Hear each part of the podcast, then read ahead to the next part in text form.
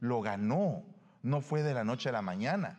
Entonces el llamamiento no es de la noche a la mañana, se lo gana la persona, se gana con su testimonio, el reconocimiento. ¿Me comprende? Y entonces todos estamos siendo probados. Usted en algún momento dirá, hermano, y yo soy probado. Créame que si usted está en esta iglesia, está usted siendo probado. ¿Para qué? Porque usted tiene un futuro y una esperanza. Yo creo firmemente que usted tiene un futuro y una esperanza. Y dice, dice el Señor que en ese futuro y en esa esperanza se van a cumplir los planes de bien que Dios tiene para ti. Bien y no de mal. Planes de bien y no de mal tengo para ustedes, dice el Señor.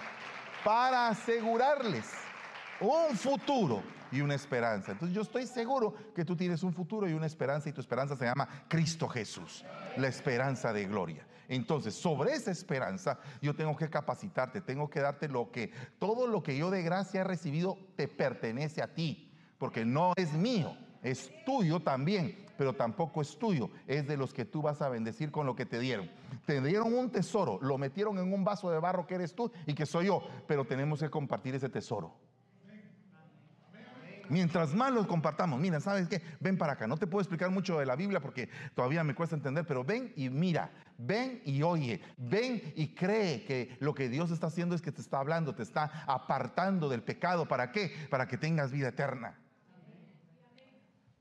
Entonces, cuando se terminó de edificar la casa, la fabricaron con piedras que ya traían acabadas. Esa palabra acabada también es shalem, piedras perfectas. O sea que cuando levantaron el templo no hicieron ningún trabajo en la piedra propiamente, porque la piedra estaba terminada, lista para ser ensamblada en ese templo. ¿Qué significa eso? Que cuando tú te constituyas en el templo del Dios vivo es porque tú ya tienes una forma. Ya no se necesita mucho trabajar en ti, sino que colocarte en el lugar adecuado, colocarte con otras piedrecitas que ya están terminadas. O sea, está la piedra que no está terminada. Construir con piedra que no está terminada, ¿cómo cuesta, hermano? Porque todas las piedras son diferentes tamaños, diferentes ángulos, astillas y un montón de cosas. Así es como cuando empieza la iglesia con gente que acaba de venir. Venimos todos astillados, con diferentes ángulos.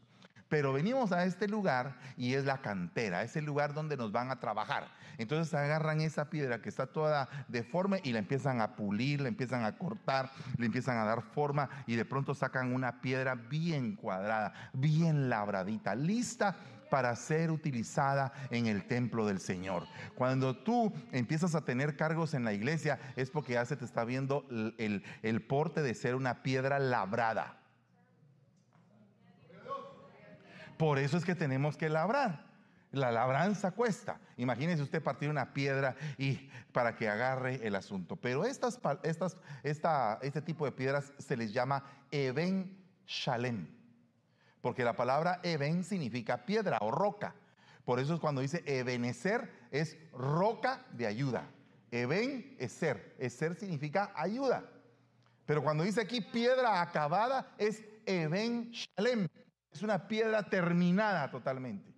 Yo quiero en el nombre de Jesús que Dios nos dé las herramientas espirituales para que tú seas una piedra terminada y que puedas estar en la casa de Dios, eh, eh, haciendo una función preciosa, hermano, teniendo el lugar que te pertenece, al que tú, en el cual tú te desarrolles. Porque mire, lo lindo de una unidad es que cada quien aporte lo que tiene de Dios. Eso es lo lindo de una unidad. Lo, lindo de una unidad es que unas tienen el talento de danzar, gloria a Dios. Que dancen y que dancen lo mejor posible, porque es para el Señor. Unos tienen la posibilidad de cantar, otros de tocar, y que cada uno de ellos lo haga con excelencia, pero otro tiene la oportunidad de servir, otro tiene la oportunidad de cocinar. Y así hay diferentes dones y diferentes virtudes. Cada uno de nosotros tenemos dones diferentes. Eh, ¿Quién es ese hermano que está sentado allá? Ah, es el hermano que tiene mucho dinero, hermano. Ay, qué bueno que es el hermano que tiene mucho dinero. ¿Y qué hace el hermano con su dinero? Ah, bueno, pues él es una persona muy dadivosa. Nos ha ayudado a todos a conseguir trabajo. Es una persona que siempre está dispuesta a colaborar con la iglesia. Tiene mucho dinero, hermano. porque tiene liberalidad, tiene el don de dar. Hay otro hermano que no tiene ese don, que básicamente creo que no le ha nacido.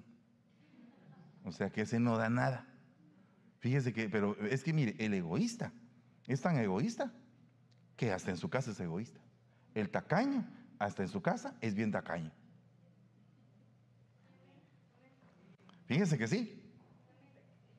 Yo conocí a una persona que le habían dado una herencia. Lo primero que hizo con la herencia fue lo que no debía de hacer, comprar un su carro. Porque el carro es un gasto. Uno lo compra nuevo y al año, al menos del año, ya solo lo sacaste de la agencia y ya vale menos. ¿Verdad? Entonces, es un gasto. Bueno, entonces compró su carro. Tenía un pequeño hijo y lógicamente acababa de ser bendecido con, con ser papá. Pero no se dignaba a él a poderle abrir la puerta del carro a su esposa que estaba acabando de tener al niño. No se dignaba atenderla bien a ella. Entonces ella en una ocasión entró corriendo al carro y somató a la puerta y él sintió como que se le había descalabrado la cabeza porque le habían golpeado la puerta de su carro. No estaba pensando que era su carro de los dos, sino que era su carro únicamente de él. Entonces nosotros tenemos que saber qué es ser una piedra acabada, es ser una piedra que es parte de algo, que pertenece a alguien. Pero para eso se necesita integridad. Y me pregunto, ¿cómo estará tu nivel de integridad? Fíjese que dice aquí, y dijo Abraham a Sara, de Sara su mujer, es mi hermana. Y Abimelech, rey de Gerar, envió y tomó a Sara. Pero Dios vino a Abimelech en sueños de noche y le dijo, he aquí muerto eres a causa de la mujer que has tomado, la cual es casada con su marido. Mas Abimelech no se había llegado a ella y dijo, Señor, ¿matarás también al inocente? ¿No me dijo él, mi hermana es? Y ella también dijo, es mi hermano. Con sencillez de mi corazón y con limpieza de mis manos he hecho esto. Y le dijo Dios en sueños, yo también sé que con integridad de tu corazón has hecho esto. Y yo también te detuve de pecar contra mí, así que no te permití que la tocares. con todo respeto, ¿quién era el cristiano ahí? De los dos. Abraham. ¿No era Abraham el dueño de la promesa? ¿No Abraham tenía una gran bendición sobre su cabeza? ¿Quién era el íntegro ahí? ¿Quién era el que le faltaba integridad? Con el respeto que me permite, que, que le tengo a Abraham, Abraham no era íntegro y estaba desbaratando su casa con haber entregado a su esposa en alquiler.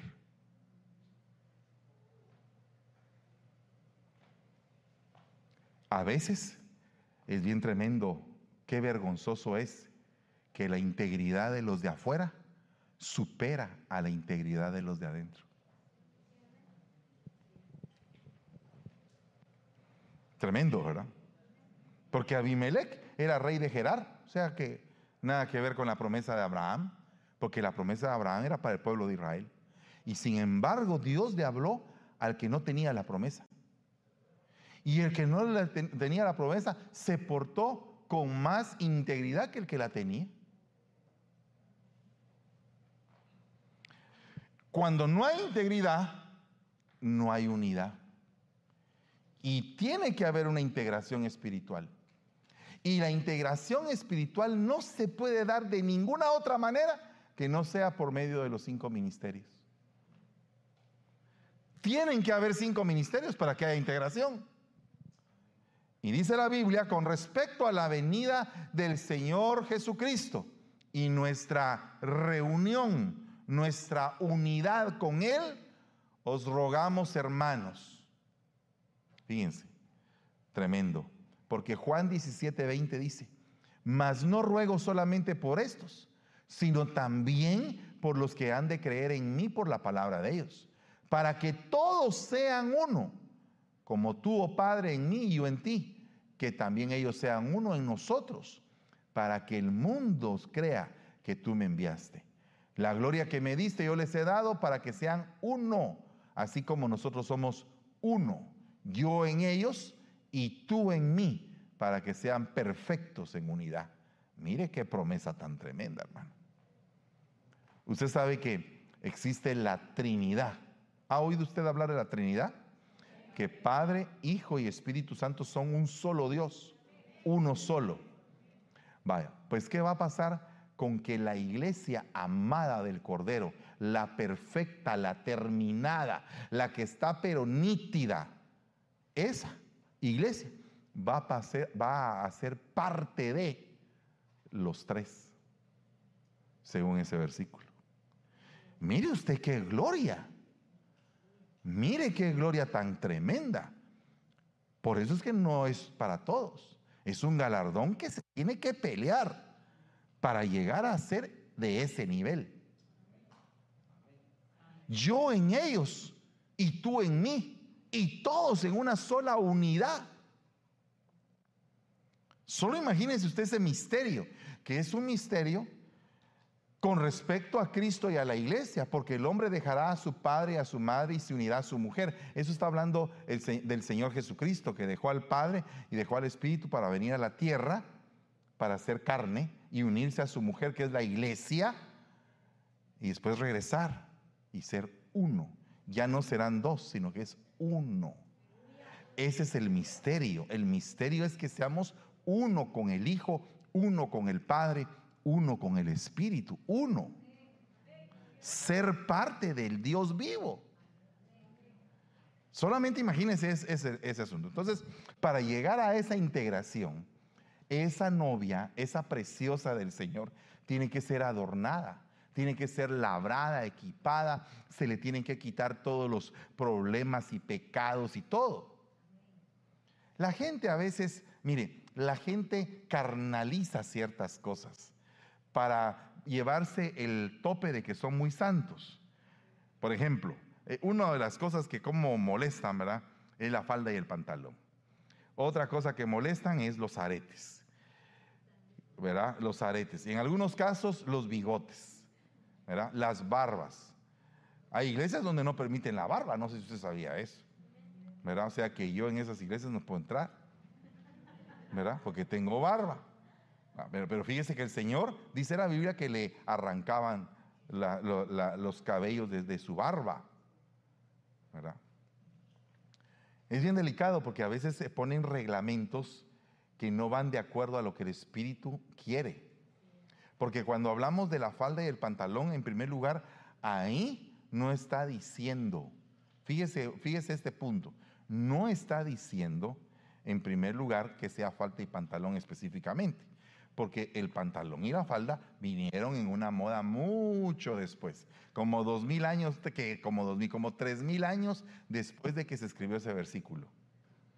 En el tiempo que se escribió ese versículo, todos usaban túnica, que no es ni falda ni es pantalón. No existía ni la falda ni el pantalón. Aparte de eso, cuando nosotros alquilamos la, la iglesia de la San José, esa iglesia era samoana. ¿Y cuál va a ser la eh, sorpresa que me pego un día que veo a todos los hermanos así grandotes entrar con sus grandes faldas? Dije, wow, dije. Entonces, qué, delicado eso, ¿verdad? Pero ahí lo que dice, de lo que se está refiriendo ahí específicamente es de los que son travestis. De eso se está refiriendo. Que haya una intención malévola en ponerte como mujer, en vestirte como mujer, o viceversa, vestirte como hombre, siendo del sexo contrario. Y entonces las que son de pantalón, bueno, yo no me pondría un pantalón de mujer porque es pantalón de mujer. Está diseñado para eso. Y así también está diseñado el pantalón de hombre. Y perdone, a una mujer no le queda bien un diseño de hombre porque anatómicamente somos diferentes. Amén. Bueno, no sé por qué dije esto, porque esto no tenía que ver, pero de una vez se lo cuento, para que no haya una inquietud en su corazón que no sea propia. ¿Por qué es que nosotros pensamos de esa manera? Pues porque a veces ponemos tantos requisitos religiosos, pero sirven más para establecer un machismo en la iglesia y no realmente para establecer cabezas sacerdotales, casas paternas. Ok, volviendo a la carga, se recuerda que le dije que es necesario que hayan cinco ministerios o cinco unciones. O sea que en algún caso yo tengo que hablarle a usted como un evangelista para confrontar el alma. En otras ocasiones tendría que hablarle como un profeta. En otras ocasiones tendría que hablarle como un maestro, como un pastor o como un apóstol. Porque tengo que usar la unción. Es como una ensalada, es como un alimento, es como platos de diferente categoría para que usted pueda degustar y comer. Entonces en el tiempo de José, porque fíjese que a José le decretaron siete años de abundancia y siete años de escasez. Solamente le quiero comentar de que hace unos años se profetizó que sobre la tierra iban a venir siete años de abundancia. Y vinieron. Y creo que ahora estamos empezando los años de escasez. Y este es el momento en el cual tenemos que pensar cómo vamos a enfrentar esos años que vienen. Porque tenemos que saberlos enfrentar. Ah, sí, hermano, lo primero que voy a hacer es que voy a cortar mi diezmo. No estamos entendiendo el principio de Dios. Pero cuando tú vienes y empiezas a analizar a José, resulta que antes de que empezaran los años del hambre, José se casa. Y se casa con una mujer gentil que se llamaba Asenat. Y Asenat es la figura de la iglesia gentil. Entonces, cuando estén empezando los siete años de hambre, nos vamos a casar. Amén. Ese es el turno que nos toca. Y ese es el momento en el cual nosotros tenemos que estar anhelando. Ahora, resulta que José llegó a ser padre de Faraón. ¿Cómo llegó a ser padre de Faraón? Pues usando la unción apostólica, que es la que sirve para cubrir. Dice que solamente después de Faraón, él era el segundo al mando de todo Egipto. O sea que él servía como una cobertura. Pero ¿qué pasa cuando la Biblia dice que José fue para Faraón como un padre? ¿Qué significa? Que estaba arriba del faraón también. O sea que al principio empezó como segundo después del trono. Pero se ganó tanto la confianza de faraón que faraón lo tomó como que fuera su padre. ¿Y qué entiendes tú como que faraón lo toma uno como que fuera su padre? Que el rey de Egipto, en lo secreto, cuando no estaba en el trono, le preguntaba a José, José, ¿qué opinas tú de esto que estamos haciendo? Bueno, mira, mi rey, fíjate que tal y tal cosa. Y no, no, no me digas mi rey, solamente dime mi nombre. Porque te amo como que fueras mi papá. ¿Qué, puedo hacer? Imagínate, esa es una unción apostólica cuando te ponen a cubrir cosas que tú ni te imaginabas que podías tener la capacidad de cubrir. Es una unción apostólica. Ahora, oye bien una cosa, llega un momento en el cual en tu trabajo te van a poner al frente. Dios mío, hermanos, amados, ¿qué les pasó el día de hoy? Por favor, espérese un momentito antes de aplaudir. Yo le ruego, hermano, tenga un espíritu anhelante de lo mejor. No se conforme con lo que tiene. No sea ambicioso. No sea ambicioso, pero anhele. Dice la Biblia, el que anhela obispado si usted me dice, fíjese que yo anhelo ser apóstol, yo no me voy a enojar, le voy a decir, bueno, tenés que aprender, venite para acá, te voy a enseñar qué es que seas tomado como un apóstol. ¿Verdad? ¿Quieres aprender? Bueno, ven, pégate pues, vamos a ver si aguantas. Amén. E, e, ese, ese es el punto. Tienes que anhelar. Yo no me voy a enojar si tú me dices eso. No me, voy a no me voy a enojar si tú me dices, mira, ¿sabes qué? Yo tengo el deseo de ser un profeta de las naciones e ir por todo el mundo y predicar el Evangelio como te está pasando a ti. Alabado sea Dios, vamos a ser dos. Vos te vas por aquel lado y me voy por acá. Y vamos a, llenar la tierra de la bendición del Señor. Así tenemos que pensar. Entonces voy a repetir el asunto. A ti te van a subir de puesto en el trabajo. Y te van a dar o te van a poner en un puesto donde el traje te queda flojo.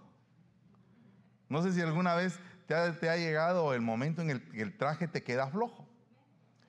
Un consejo le doy a mi padre el día que me entrevistaron en un banco. Me dijo mi padre, decí que todo lo sabes y que todo lo podés, me dijo. Y yo cabal dije que todo lo sabía y que todo lo podía y pues que no me metieron al entrenamiento. Entonces cuando yo llegué al puesto, el traje me quedaba flojo, flojo. O sea que es, es tremendo estar en un lugar donde no sabes mucho, pero estás mandando.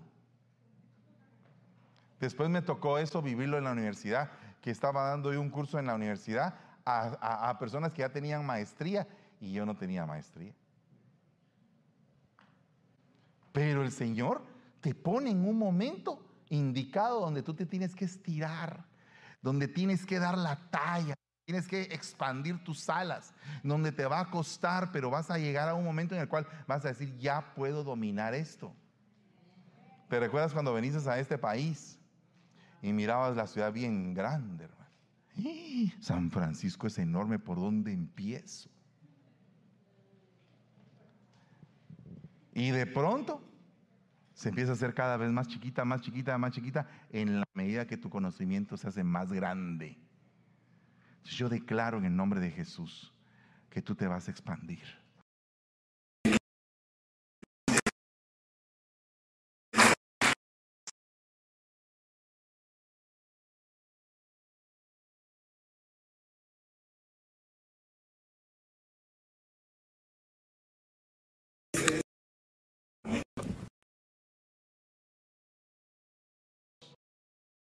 Cuando, queremos decir algo, este es otro nivel, tú. Se nos pegó. Ok.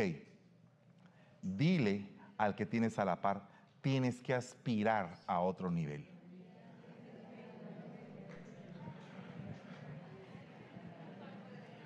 Ay, hermano, usted está hablando solo de la tierra. De ninguna manera. Yo de lo que estoy hablando es primeramente del reino de Dios y de su justicia y todo lo demás va a ser añadido. Lo que estoy diciendo es que busca primeramente lo de arriba y lo de abajo va a venir por añadidura. Hay personas que tienen el secreto de la abundancia en sus manos, ganan lo mismo y les abunda el dinero como no tienen siempre tienen dinero. Siempre. Tienen hasta para prestar. A veces se acerca, mira, Fíjate que, se me acabó el sueldo. Dos enamorados, ¿verdad? Está él y ella, y es bien organizada, de aquellas que tienen hasta su libretita, hasta su lapicito tienen aquí, ¿va? Ahora ya no se usa eso, porque ahora todo lo hacen en el teléfono, ¿verdad? tanto de casa, tanto de carro, tanto de aquí, tanto de allá. Esto es para mi pastel de la semana. Esto es para mi eh, café de la semana. Y todo lo tienen bien controlado. En cambio, el que se va a casar con ellas, ese tiene un desorden en su cabeza. No sabe ni cuánto gana. ¿Cuánto ganas? Pues no sé, tal vez, quizás a lo mejor, quién sabe. Fue horrible, fue horrible. Ok, no sabe, no tiene, no tiene idea. ¿Verdad? Pero de pronto viene aquella chiquitía y le dice, es que lo que pasa es que no sos organizado. Te tienes que organizar. Empecemos por el principio, dice ella. ¿Cuánto ganas? Ya diste tu diezmo, dice ella, porque es bien responsable ella, ¿verdad? Aquí tengo yo unas chicas que son sumamente responsables con su diezmo, pero que las admiro realmente por eso. Eh, no porque esté interesado en el diezmo, aunque también. No, no, porque es importante ser claro, el diezmo sirve, pero no es esa la prioridad de que me interese la, persona por eso. Hay que hacer la claridad. Pero el punto es que hay aquí chicas que son bien responsables y me mandan, papá, ahí te mando lo de la semana. Digo, gracias, mija, Dios te bendiga. Pero ese acto a mí me dice mucho de la persona. A mí me dice, esta persona está en la jugada, ordena sus cosas, ¿verdad? No está desordenada, pero pero mire, hermano, hay algunas personas que son intermitentes, por ejemplo, en su ofrenda, en su diezmo. Meses diezman, meses no diezman, meses aquí, meses allá. Uno dice, bueno, este perdió el trabajo el mes pasado y ahora volvió a agarrar el trabajo. Después volvió a perder el trabajo y después volvió a agarrar el trabajo. Dios mío. ¿Verdad? Ok, tienes que ser ordenado. Porque una unción que utilizó, que utilizó José fue almacenar grano almacenar grano. ¿Y cómo se hace eso? ¿Qué es almacenaje de grano? Es que tú tengas un cúmulo de palabra que te sirva para el momento crítico. ¿Te has dado cuenta que hay veces que hay gente que se pone toda desmotivada, ya no sé qué hacer, no tengo salida? Entonces uno dice, no ha leído suficientemente la palabra. Porque la palabra dice, yo soy tu escudo. Yo soy tu principio y soy tu final. Soy el alfa y el omega de tu vida. No hay ni un solo día de esta tierra que yo no voy a estar contigo. Te acompañaré y jamás te soltaré. Terminaré mi obra en ti, porque empecé y voy a terminar. Entonces, esa persona que ha leído eso no se puede sentir desmotivada podrá en algún momento estar pasando la crisis, porque todos pasamos crisis. No sé si usted se alguna, alguna, algún día se ha levantado así como que dice, Dios mío, mejor me hubiera quedado metido en la cama porque hoy sí está la cosa dura. Pero usted se levanta y enfrenta ese día, pero lo enfrenta con la palabra de Dios metida en su corazón, creyendo. Entonces el maestro lo que hace es que te mete la palabra como que fuera un puré de papa y tú eres un chiquito y estás aprendiendo a comer. Ese es el maestro. Cuando tú tienes buenos maestros, sabes administrarte. De ahí viene que José se convirtió en el salvador del mundo. Fíjese que le pusieron el nombre. Los egipcios le decían Sabnapanea, que significa el salvador del mundo. O sea que Dios te va a poner en una ocasión especial como la que puso a David con Goliat. Y puede ser que el problema más grande que tengas sea precisamente la catapulta para que tú saltes y brinques al, estrellato. Es un día, un día en tu vida o dos días que viene esa oportunidad de Dios específica para que tú triunfes. Solamente dile, Señor, no permitas que yo esté dormido cuando venga esa oportunidad. No permitas que yo esté eh, ahí como que con espíritu de estupor. No, tengo que estar despierto. Porque puede ser que la oportunidad se te presente esta semana. Tú no sabes. Tú no sabes si la oportunidad puede venir esta semana. Puede ser que sea mañana. ¿Verdad? ¿Qué pasa si mañana vienen los papeles de inmigración que has estado esperando por un montón de tiempo? ¿Verdad? ¿Y quién quita que no lo estás pensando, pero antes de final de año vas a estar viendo a tus seres queridos allá del otro lado, sin ser deportado? Sin ser deportado. Tú no lo sabes. Dios sí lo sabe. Entonces el Salvador del mundo, o sea que en el momento propicio, fue llevado delante del faraón José. Y el mismo faraón dijo, este es totalmente diferente a todos los que he visto. Entonces, qué lindo es que tú te prepares para ser diferente a todos, que seas lo mejor en lo que hagas. Aparte de eso, esa es la unción del evangelista. Aparte de esto, este hombre era vidente, era un profeta, había soñado las estrellas, había soñado las gavillas de trigo, había tenido revelación, le había, le había mostrado el Señor la interpretación del sueño del copero, del panadero. Entonces el hombre era un vidente. Es una persona que ve a futuro. Y si Dios te permite a ti, a través de una profecía, conocer lo que viene para ti más adelante. Por eso es que uno tiene que estar rodeado de gente que la usa el Señor bien bien. Uno tiene que probar las cosas y sentir el golpe de Dios en su corazón, porque para eso tiene uno el Espíritu. El Espíritu de Dios nos guía a toda verdad. O sea que si se levanta una profecía eh, mentirosa, si tú tienes el Espíritu, sabes discernir que esa profecía no es de Dios. Porque el que conoce la profecía de Dios es el que sabe cuál es la voz de su amado. Amén. voy terminando. Mire, cuando yo estaba en mi casa allá en Guatemala, invité a un profeta a mi casa y le dije, te vamos a comer. Y estando en la casa, el profeta me dijo, quiero que te pongas ahí de rodillas, voy a orar por ti. Y me dijo, miro en tu, en tu cabeza un montón de banderas de naciones, de diferentes países, pero mira, banderas que no conozco, me dijo. Banderas que no conozco, nunca las he visto, las estoy viendo en este momento. Y así te dice el Señor, te voy a mandar a las naciones. Dios mío, yo sentí inmediatamente que esa era una profecía para mí. Pero no sabía, ni siquiera tenía la menor idea de cómo Dios lo iba a hacer. Cuando usted hace esas cafeterías que pone la banderita, que pone esto, que pone que la banderita de México, yo me recuerdo inmediatamente de esa profecía. Y digo yo, en su tiempo tú estás cumpliendo lo que dijiste. No en mi tiempo, en el tiempo de Él. Acostúmbrate a conocer el tiempo de Él, no tu tiempo. Renuncia a tu tiempo, renuncia a tu afán métete en el tiempo de Dios. Y las cosas que te cuestan un montón se te van a hacer fáciles. Porque estás viviendo el tiempo de Dios. Estás viviendo el tiempo de Dios para tu vida. Lo vas a vivir. Lo, mira, mira, Dios te va a sorprender. Porque así es Él. Precioso, precioso en gran manera.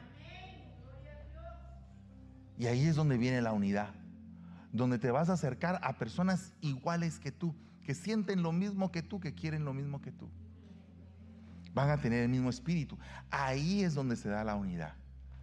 No puede ser una unidad de que eh, tenemos que mantenernos unidos, hermanos, agarremos todos todo de la mano, aunque el que está a la par es Judas. No, no el que está a la par tuya ni el que está a la par mía, el que está a la par en la historia de la Biblia. Pero nosotros tenemos que amar la unidad. Esta iglesia siempre ha sido unida. Sigamos nutriéndonos en la unidad.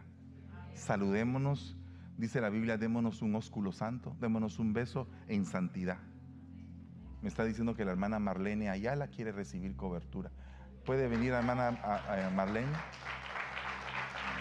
¿Puede subir aquí al altar, hermana Marlene? En lo que eh, la hermana Marlene sube aquí al altar.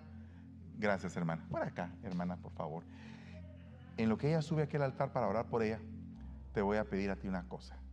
Si tú tienes necesidad de ese momento de Dios en tu vida, vente para acá al frente y dile, Señor, yo quiero ese momento para mi vida. Quiero, quiero sentir ese momento. Quiero vivirlo. Quiero ser parte de esa novia. Gloria a Dios, hermana. Ponte tú, velito. Padre, en el nombre de Jesús, bendecimos a tu hija, Señor.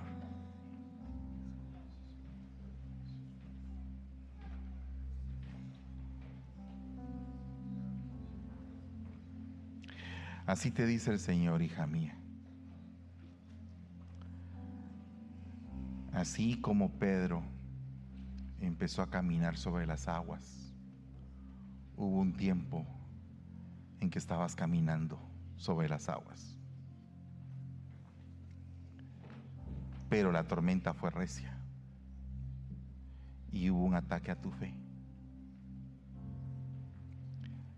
Y hoy estás viviendo el tiempo en que te he tomado por tu mano derecha. Y te estoy diciendo, regresa conmigo a la barca. Te voy a enseñar a caminar. Este es un tiempo en que estás aprendiendo a caminar. De una forma diferente, en un tiempo diferente. Y así te dice el Señor, este es un tiempo en que me voy a mostrar a ti. Y te voy a enseñar. Cosas que no te había mostrado antes, dice el Señor. Padre, en el nombre de Jesús, la cubrimos, la recibimos en esta casa y declaramos, Señor, que esta es una mujer de fe esta es una mujer que vive, respira por fe. Y todo ataque del enemigo que haya querido en algún momento debilitar su fe está vencido totalmente. En el nombre de Jesús. Gracias te damos y te bendecimos, la recibimos con amor en esta casa, Señor. Aleluya. Mis hermanos, por favor, Jorgito, te encargas de ministrar al pueblo la palabra que acabo de dar, por favor. Gloria a Dios.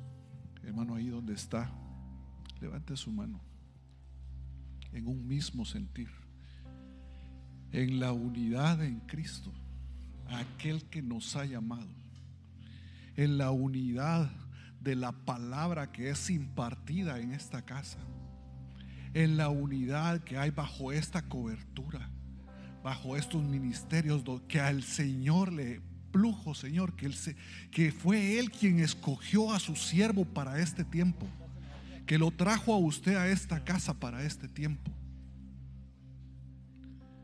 Así le dice el Señor.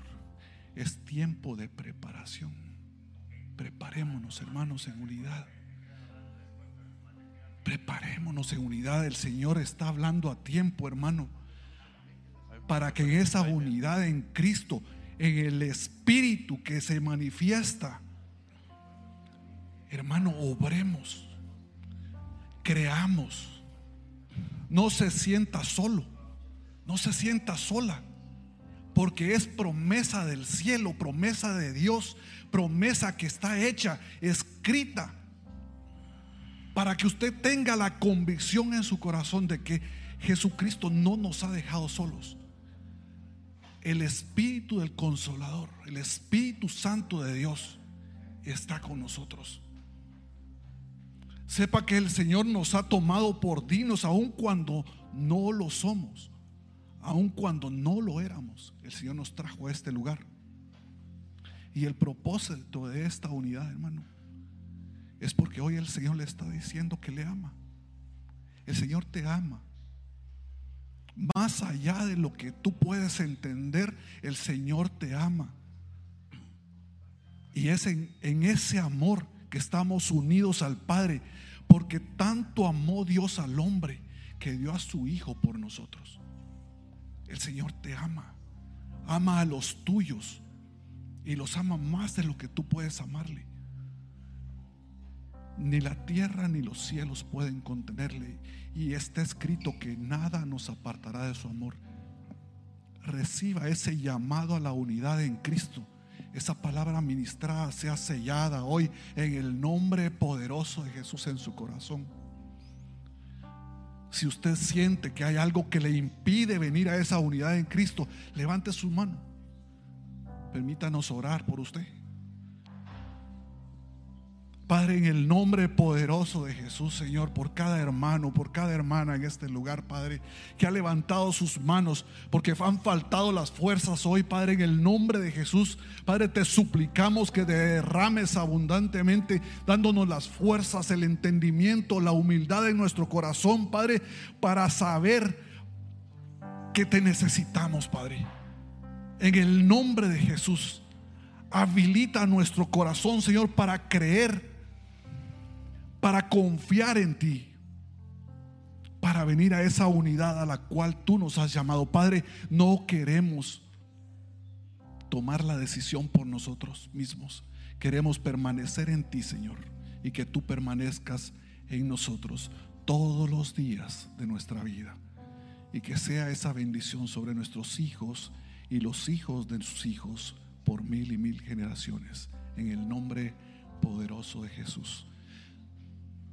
Si hay alguien que necesite recibir a Cristo hoy, ahí donde está, basta que repita conmigo, Señor Jesús, yo te recibo en mi corazón hoy como mi Señor y Salvador. Lo confieso con mi boca para que tu palabra se cumpla en mí. Que aquel que crea en su corazón y lo confiese con su boca y reciba a Cristo, ese será salvo y el que cree no será avergonzado. Y en esa unidad de tu iglesia amada, Padre, escribe mi nombre en el libro de la vida. En el nombre de Jesús. Gracias, Padre, por nuestra salvación. Derrama, Señor, el gozo de nuestra salvación, Señor, abundante en nuestra vida, Padre, en el nombre de Jesús. En el nombre poderoso de Jesús. A ti es entregada toda gloria toda honra y todo honor, sellada la palabra impartida en el corazón de tu pueblo. Amén. Amén. Gracias. ¿Qué tal? Buenas tardes. Gracias por estar nuevamente conectados con nosotros. Hemos recibido una palabra que ha marcado el corazón del pueblo el día de hoy. Se nos ha enseñado que debemos de tener unidad en medio de la prueba, Así es. unidad en medio de cualquier dificultad. Creo que el Señor ha traído un remanente muy especial para el pueblo que tal vez está pasando algún tipo de circunstancias, alguna prueba. El Señor te dice, en la unidad, en la unidad, en la unidad, el Señor se manifestará y traerá el gozo para ti. En donde tú estés, en, en cualquier circunstancia que estés, el Señor traerá el gozo y la alegría de tu corazón. Y es así como empezamos este momento para poder compartir que no solo estamos viviendo eh, un momento alegre en la unidad de nuestros hermanos, estamos pasando un momento con unidad muy precioso. Amén, Esvin, así creo es. que tenemos mucho que compartir el día de hoy, ¿no? Sí, así es como tú ya lo decías, la importancia de estar en unidad, ¿verdad? Y qué bonito que en la misericordia de Dios el día de hoy nos ha hablado acerca de la unidad, hermanos. Tenemos que aprender a ser unidos, porque a través de la unidad viene la fuerza, como tú ya lo decías. Amén. Y también queremos también contarles un poquito, así como lo que tú decías, Herbert, la Amén. fiesta que se está viviendo el día de hoy con nuestros hermanos de El Salvador, que ellos trajeron su comida típica, qué rico Uh. Amén. es degustar un poquito de, de las diferentes culturas, ¿verdad? Como Sí. la vez pasada que fue el domingo pasado, la de México y ahora la de El Salvador. Y, y a mí me gusta, soy la persona que le gusta experimentar y probar de las comidas diferentes. Y, Amén. y ahora viene la de Salvador, ¿verdad? Qué Sí, yo creo que ha sido algo bien hermoso poder compartir con todos y probar, y probar la comida típica de El Salvador. Creo que ha sido algo muy rico, las pupusas y un poquito de todo. Pero no podemos dejarles sin recordar que este 17 de septiembre, prepárense para lo más hermoso que se viene, nuestro evento de Déboras. Creo que Gloria ha sido algo que ha marcado el corazón de muchas hermanas alrededor de cada evento. Ha sido una preciosa, pero una preciosa unción en donde el Señor ha marcado algo tan hermoso para cada una de las hermanas que han venido evento tras evento. Y ahora nuevamente va a ser aquí en la Isla del Tesoro. Amén. Para todas las hermanas que se están conectando a través de las redes sociales, en las plataformas, la dirección de la iglesia estamos ubicados en el 401 13 Street en la Isla del Tesoro, a un costado de la- del área de la bahía en la ciudad de San Francisco. Te lo recuerdo, si estás por venirte una vez más para que tú lo anotes, 401 13 Street en la Isla de Tesoro. Esos eventos es como un equipamiento para todas las Déboras, el desarrollo donde el Señor a través de la voz de nuestra pastora Débora Campos ha sido la oportunidad para preparar a todas Así las es. mujeres para ser esas guerreras. Y yo creo que hemos visto cómo el Señor ha trabajado incluso con cada una de las hermanas dentro de la congregación, incluso con mi esposa, ha sido un testimonio también parte vivo de lo que el Señor ha hecho en cada evento y que tú no puedes perdértelo, tú tienes que venir, tú no puedes poner una limitación para poder percibir esa bendición.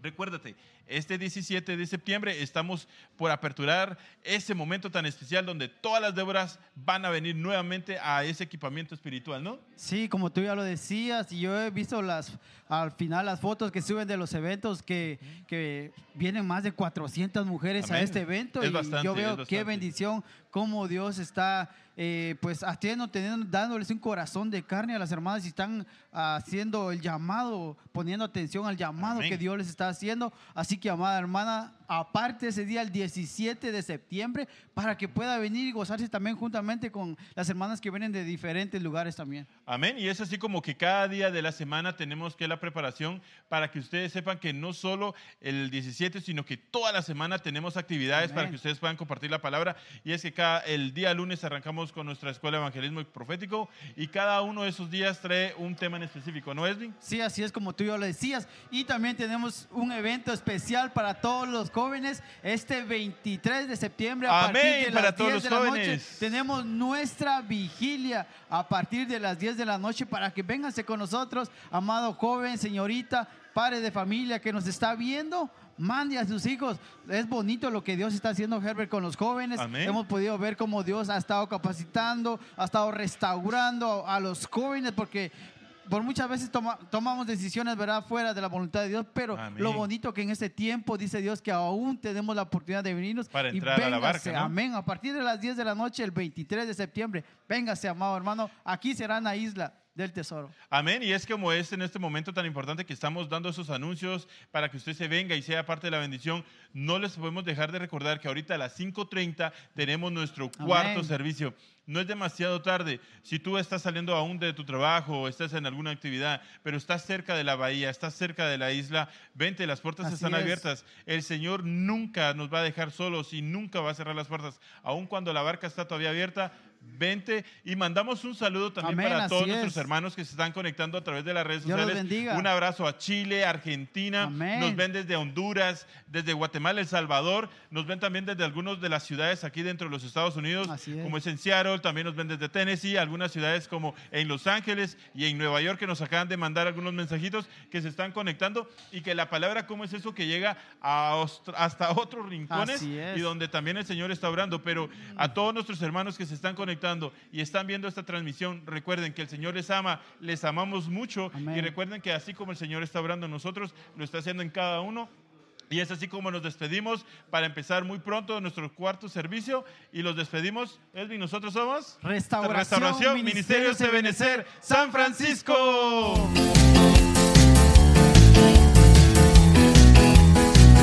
restauración al corazón que se acerca tu presencia. Quiero estar ante tu altar y así poderte alabar. Restauración.